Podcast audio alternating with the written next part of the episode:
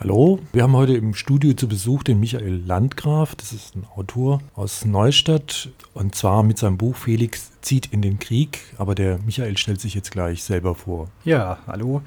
Michael Landgraf, ich wohne derzeit in Neustadt an der Weinstraße, aber stamme aus Mannheim und Ludwigshafen, bin aufgewachsen in Ludwigshafen, in Mannheim in die Schule gegangen lange und ja, die Zeit hat mich doch sehr geprägt und deswegen spielt ja auch immer wieder in meinen Büchern eine Rolle. Du hast ein neues Buch rausgegeben im Agiru Verlag Felix zieht in den Krieg. Es ist eine Erzählung über den Ersten Weltkrieg und seine Folgen. Der Erste Weltkrieg hat ja vor ungefähr 100 Jahren angefangen, noch nicht Vielleicht erzählst du mal, wie die Idee zu dem Buch entstanden ist. Das hat vielleicht auch mit was mit deiner Tätigkeit zu tun. Mhm. Ja, wir waren vor zwei Jahren, waren wir in einem Kreis von Dozenten in ganz Deutschland zusammengesessen und haben immer wieder mal geschaut, was gibt es denn für Jubiläen und Ereignisse, die uns in der Lehrerfortbildung beschäftigen. Und da ist natürlich das Thema Erstes, äh, Erster Weltkrieg ein, ein ganz großes Thema schon vor zwei Jahren gewesen. Dass dann natürlich Unterrichtsmaterialien entstehen für alle Fächer, das ist war klar. Ich bin aber schon jetzt länger dran, im Grunde immer wieder Erzählungen zu schreiben, gerade für Jugendliche, die im Grunde den Jugendlichen einen Einstieg in eine fremde Welt möglich machen, sei es jetzt eine fremde Religion oder ein anderes historisches Ereignis. Und dann habe ich mich mal dran gewagt an so eine Biografie von einem Schüler, der vor 100 Jahren in den Ersten Weltkrieg zog. Und das ist dann im letzten Jahr erschienen, das Buch. Hm? Ja, das haben wir jetzt auch vorliegen. Es ist sehr schön illustriert mit Postkarten. Ja, die Illustration, die war uns sehr wichtig, denn wir wissen, dass im Grunde natürlich wissenschaftliche große Werke von Kindern, Jugendlichen aber auch von vielen Erwachsenen gar nicht mehr so gelesen werden. Deswegen kam die Idee, dass wir eigentlich begleitend zu der Geschichte von dem Felix auch immer Feldpostkarten aus der damaligen Zeit mit einspielen. Denn die Feldpostkarten waren damals ein wichtiges Kommunikationsmedium. Ähm, ja, also im Prinzip auch ein Propagandamedium, um es mhm. mal ja, deutlich ja, natürlich, zu sagen. klar.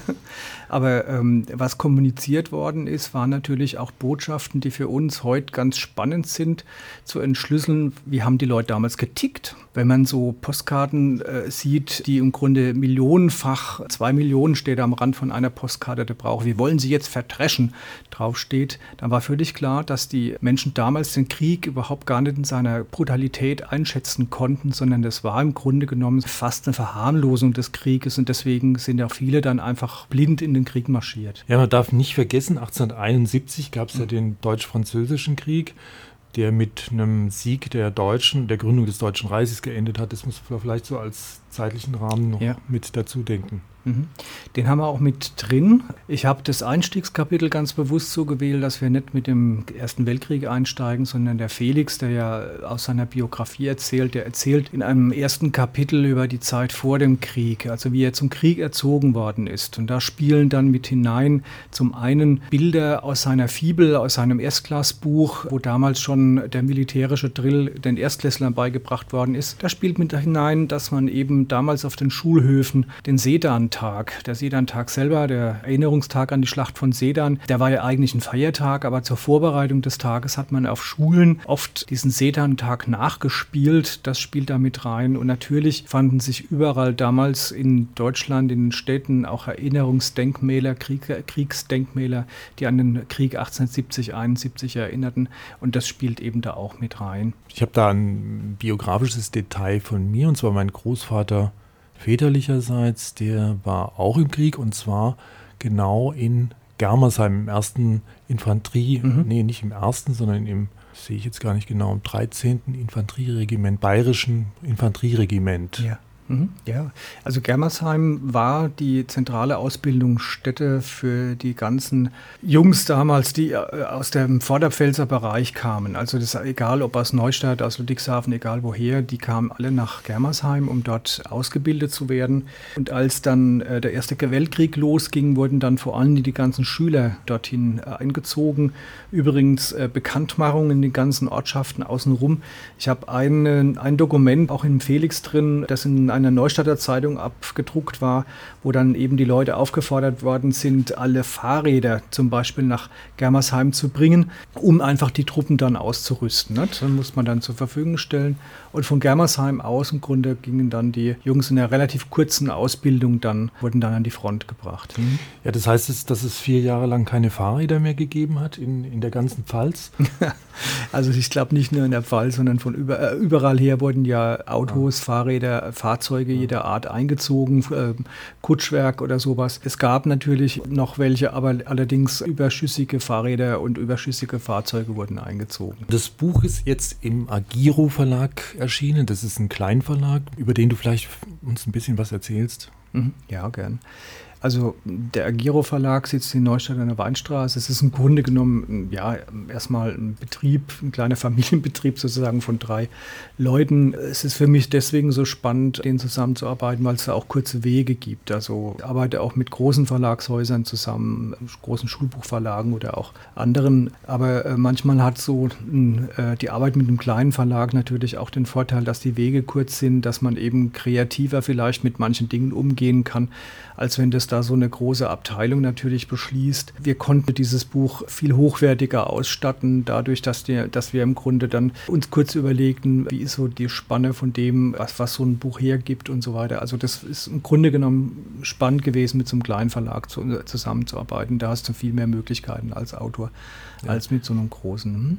Ja, ich beschreibe es gerade mal. Das ist ein Hardcover, also wahrscheinlich auch für Kinder ist es relativ, ist es relativ ja, kindgerecht, also Jugendliche, das, mhm, genau. genau. Mhm. Und durchgehend farbig. Also sowas mhm. ist, und das kostet unter 10 Euro. Genau, 9,95. Ja. Genau.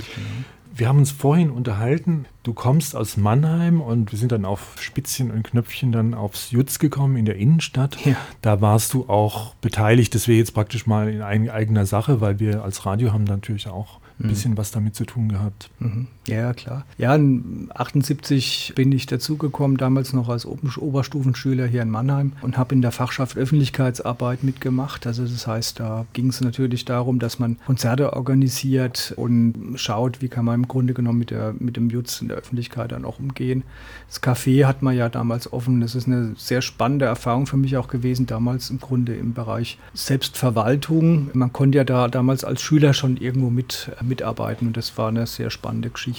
Michael, du bist im weitesten Sinne in der Friedenserziehung tätig und du wolltest noch was dazu praktisch noch mal was ergänzen. Die Geschichte mit der Friedenserziehung ist ja natürlich so, wenn du nicht weißt, was, was wirklich Krieg bedeutet, dann kannst du wahrscheinlich auch kaum einschätzen und schätzen, was eigentlich Frieden ist. Deswegen ist ein wichtiger Faden im Buch, dass man dem ein bisschen nachspürt, was im Grunde vor 100 Jahren auch Krieg ausgemacht hat. Also zum einen diese Kriegsbegeisterung am Anfang, dieses blinde Losrennen in den Krieg, das hat man häufig in Kriegen dann die Erfahrung eines Kriegsalltags. Das ist dann die Beschreibung von 1915, wo die in den Schützengräben drin sitzen und gleichzeitig aber auch diese Erfahrung von Schlachten machen, wo sie im Grunde genommen gar nicht das mit dem Zusammenhang bringen, was sie eigentlich früher mal gedacht haben, was Krieg war. Ne? Diese Kindheitsträume, wenn man denkt, man geht einfach nur los und bringt dann alle möglichen Feinde um. Dann das Erleben von diesen Schlachten in Verdun und an der Somme, wo da wirklich äh, täglich 15.000, 20.000 Menschen einfach so dahingerafft worden sind. Man hat hat keinen Strich daraus gelernt, hat jeden Tag die Leute wieder nach vorne geschickt, sodass am Schluss sowohl in Verdun als auch an der Somme jeweils eine Million Menschen tot waren, allein in diesem Jahr 1915, wo man sich dann fragt, was ist der Mensch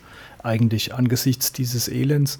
17 dann äh, spielt eine Rolle, dass der Krieg nicht nur auf Schlachtfeldern stattfindet, sondern dass der auch im Grunde irgendwann mal die, die Heimat erreicht. 1917 äh, war hier in äh, Deutschland das sogenannte Steckrübenwinter, weil, weil die Menschen nichts anderes mehr zu essen hatten, außer Steckrüben und nur noch eine sehr kontingentierte Nahrung.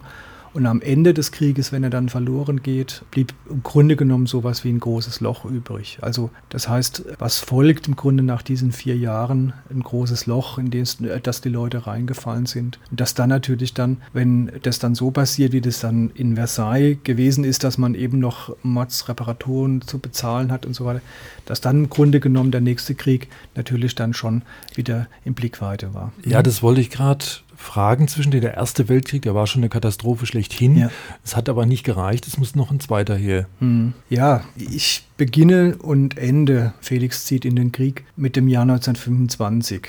Das hat eine bestimmte Bewandtnis. Wenn Sie sich mal umschauen, wo überall so Kriegsdenkmäler stehen, die sind alle so zwischen 1923 und 27 in der Regel entstanden mit einer mit sehr martialischen Posen darauf, wo man zum Teil natürlich äh, den Toten gedenken wollten, aber auch gleichzeitig im Grunde genommen die verlorene Ehre, wie man damals im Grunde das sagte, wieder in irgendeiner Form äh, aufarbeiten wollte.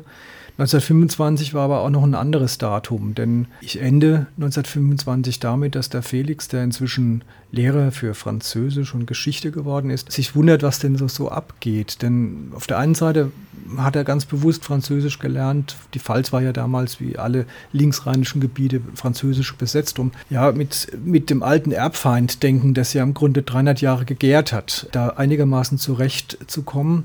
Auf der anderen Seite wundert er sich dann auch über das, was eigentlich um ihn herum, äh, herum so abläuft. Auf der, auf der einen Seite spürt er, dass so eine Friedensbewegung entsteht. Damals waren das Literaten, waren das Künstler. Käthe Kollwitz habe ich hinten dann noch mit abgebildet, die 1924 ja ein sehr äh, spannendes Bild, das ja heute noch äh, aktuell ist in der Friedensbewegung, nie wieder Krieg, damals gestaltet hat für einen großen Jugendtag. Und auf der anderen Seite tauchten dann schon die Nazis auf. Die Nazis, die es dann geschafft haben, ein Loch zu füllen, das bei vielen Menschen nach dem Krieg einfach da war, nämlich dieser absolute Verlust an alles, was sie eigentlich vorher glaubten. Und das haben die dann geschafft, wieder einigermaßen aufzufüllen, sodass die Leute wieder blind in den nächsten Krieg dann auch liefen, weil sie sich natürlich dann auch dieser Gruppe anvertrauten. Das war Michael Landgraf, Autor des Buchs Felix zieht in den Krieg. Das ist eine Erzählung über den Ersten Weltkrieg und seine Folgen, erschienen im Agiro Verlag.